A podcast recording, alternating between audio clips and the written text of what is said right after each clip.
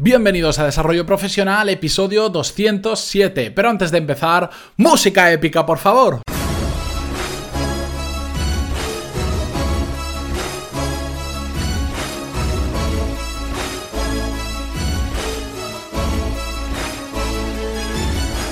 Muy buenos días a todos y bienvenidos a Desarrollo Profesional, el podcast donde ya sabéis que hablamos sobre todas las técnicas, habilidades, estrategias y trucos necesarios para mejorar en nuestro trabajo, ya sea porque trabajamos para una empresa o porque tenemos nuestro propio negocio. Y hoy, como buen viernes, toca una clase nueva dentro de pantaloni.es, pero hoy para mí es bastante especial. Es un día especial porque voy a subir un curso que me ha encantado grabarlo, me ha encantado experimentar con la metodología que vamos a ver en el curso y más que anunciaros simplemente los diferentes cursos que tenéis en pantaloni.es, que ya lo habéis escuchado muchas veces, os quiero hablar muy brevemente sobre este curso porque creo que os puede ayudar a la mayoría de vosotros. Durante estos meses he recibido muchísimo feedback, eh, tanto de los que escucháis el podcast, como de los que actualmente ya estáis suscritos a los cursos, como de clientes que tengo externos, y me he dado cuenta que el tema de marcarse objetivos y cumplirlos es la gran materia que todos tenemos por cumplir y que hay mucha literatura, pero no hay un método exacto para hacerlo y, al final esos objetivos que nos marcamos normalmente a principios de años terminan siendo una, una, lista de sueños prácticamente que colgamos en la pared. Por eso he querido hacer este curso y disculpad que me enrolle hoy un poquito más en este tema, pero es que me parece muy importante. Este curso de cómo marcarse objetivos y sobre todo cumplirlos. Está entero ya subido en la plataforma, no va a ir semana a semana, sino que en esta ocasión lo he querido subir entero. Puede tener actualizaciones en un futuro, como el resto de cursos han ido teniendo algunas actualizaciones, pero si os interesa y es algo que os ha dolido durante mucho tiempo, eso de marcaros objetivos y ver que al final no se cumplen, os recomiendo que le peguéis un vistazo al curso, además de todos los otros que hay disponibles. Y la semana que viene, por cierto, eh, viene una nueva profesora con un curso también que os va a gustar a muchos de vosotros porque me habéis dado mucho feedback sobre ello. Y bien, hecha esta presentación hoy más larga de, lo normal y disculpad que sea así, de vez en cuando, cuando es un curso que me llega al corazón como es este, pues me gusta enrollarme un poquito más y oye, para eso es mi podcast y, puedo manejar un poquito los tiempos. No os preocupéis que lo voy a compensar y no vamos a hacer un episodio de 20 minutos hoy, que sé que es viernes y que cuesta un poquito más. Para los que me cuentan el tiempo, la proporción entre los cursos y el podcast, sí, hoy la proporción es mayor y no pasa absolutamente nada, que hace poco hubo ahí una guerra dialéctica entre varios eh, seguidores del podcast en un, en un audio de Evox, pero que no os preocupéis, no pasa absolutamente nada. No os gusta que haga la entradilla, si es que tenéis más de 200 episodios que escuchar, os saltáis los primeros segundos y listo, y ya está. Bien, con todo esto empezamos con el episodio de hoy porque vamos a hablar sobre cómo ser un profesional las 24 horas del día, 7 días a la semana. Pero más que cómo, es por qué tenemos que ser siempre profesionales. Bien, este concepto em, yo no recuerdo sinceramente dónde lo escuché por primera vez, pero cuando lo escuché se me quedó grabado a fuego eh, en la mente. Y es que hay que ser profesionales todo el día, todo el día, no solo cuando estamos trabajando. Y este es el error que, común que comete mucha gente. Cuando está trabajando se comporta como un profesional, pero cuando salen del trabajo se olvidan de que al final la marca personal que tenemos influye en nuestra vida personal y en nuestra vida profesional. Y me explico. Todas nuestras acciones, independientemente del contexto en el que estemos, trabajando, tomando unas copas, cenando, generan una imagen de nosotros para el resto de personas. Y esto es muy importante tenerlo en cuenta y os lo voy a explicar, creo que mejor, con varios ejemplos que tengo aquí anotados que quiero compartir con vosotros. Imaginaros que tenéis un amigo que trabaja en lo que sea y cuando estáis cenando con este amigo vuestro no para de criticar la empresa en la que trabaja, a sus jefes, a sus compañeros o cualquier tema de la empresa.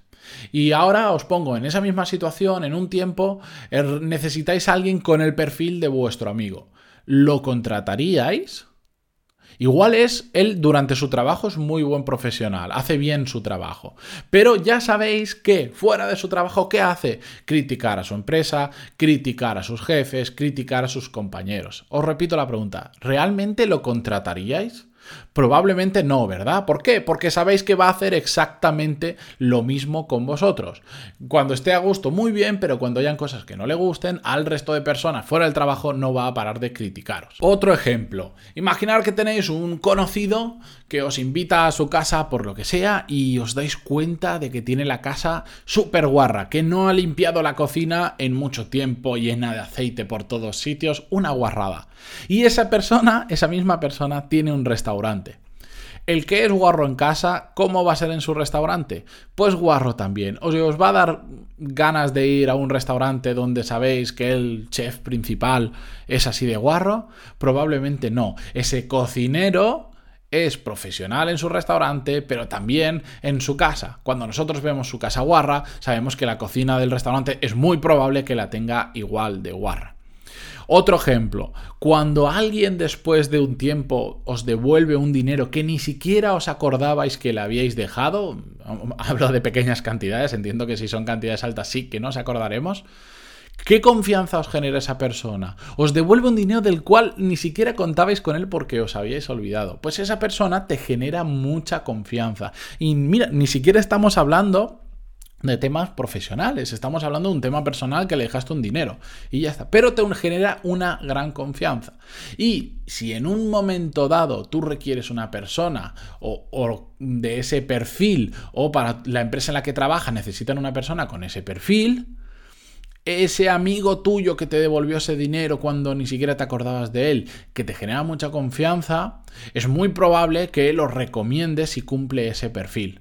¿Por qué? Pues porque tú confías en él. A través de acciones no profesionales, generas una confianza a nivel también profesional. Y otro ejemplo más que os quería poner, este es el más común de todos, todos tenemos un amigo que habla mal de todo el mundo. Y cuando estáis en pandilla, cuando se va algún amigo o no ha ido a la reunión, se pone a hablar muy mal de esa persona. Al final, ¿qué pensamos de todo esto? Bueno, que si habla mal del otro cuando no está, va a hablar de mí mal cuando yo no esté. ¿De acuerdo? Por eso Em, quiero recalcar esto de que tenemos que ser profesionales las 24 horas del día. Lo podemos aplicar también a nuestra vida personal a nivel de confianza, de valores, pero bueno, como el podcast va sobre desarrollo profesional, quiero que os lo orientéis en, en este sentido. Aunque no estemos trabajando, siempre tenemos que ser profesionales porque nunca sabemos si la persona que tenemos delante o que tienes al lado puede ayudarte en tu carrera profesional o incluso puede ser un posible cliente. ¿De acuerdo?